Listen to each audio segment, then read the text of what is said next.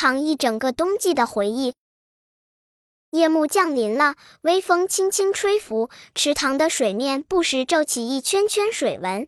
最近的空气又凉了很多。小青蛙阿卡坐在荷叶上，没有像往常一样亮开嗓子。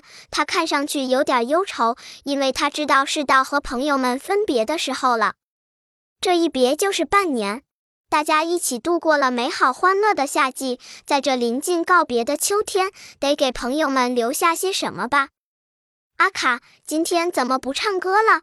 田鼠灰灰来到池塘边，坐在了河沿上，问他的朋友：“对不起，朋友，以后可能要很长一段时间不能唱了。”“哦，我知道的。”灰灰躺到草地上，扯了根草茎叼在嘴里，望着清朗的夜空。一轮明月从云层中钻出，洒下一片清冷的月光。时间会很长呢。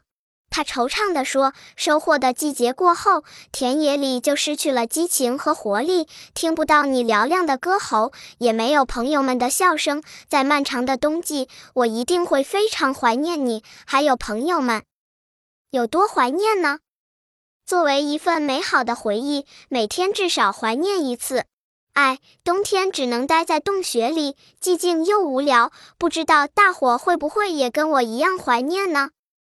或许我们应该来一场正式的告别，让每位好朋友都留下同样美好的回忆。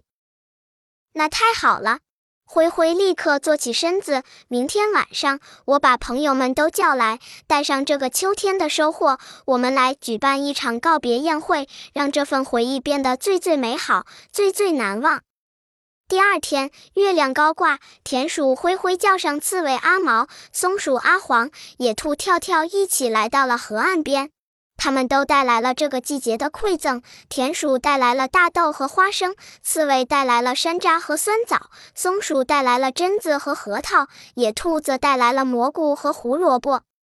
而青蛙阿卡呢，已经为朋友们准备了鲜美的莲子和菱角。河岸边，在荷叶铺就的地毯上，几个好朋友开始了别开生面的晚宴。他们吃着各种可口的食物，喝着甘甜的秋露，诉说着夏天的趣事，询问过冬的准备。偶尔，他们也会在草地上打几个滚，互相嬉闹一番，一派欢声笑语。时间总是过得很快，夜渐渐深了，伙伴们也慢慢沉静下来，大家都不怎么想说话，谁也不愿提告别的话题。嗨，阿卡，再给我们来一曲吧。灰灰说了一句：“好嘞。”阿卡跳上水中的荷叶，瞅了一眼岸上的朋友们，亮开了嗓子。歌声瞬间响彻夜空，清亮激昂。萤火虫飞来了，围着阿卡翩翩起舞。蟋蟀们也齐声鸣奏，朋友们的心重新变得欢腾起来。这激动人心的情景，在大家的心里打下了深深的印记。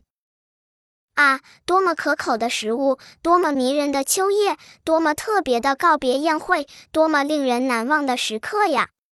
月亮渐渐西沉，草地上铺满露水，湿湿的，凉凉的。田鼠灰灰、刺猬阿毛、松鼠阿黄和野兔跳跳带着深深的留恋和不舍回家去了。这是朋友们留给我的最美好的回忆，值得珍藏一整个冬季。灰灰心想。另外几位小伙伴也这样想着，回味着。大伙的身影消失了，青蛙阿卡挥了最后一下手：“朋友们，再见了，明年春天再会。”本篇故事就到这里，喜欢我可以点击屏幕右上方的订阅关注我，每日更新，不见不散。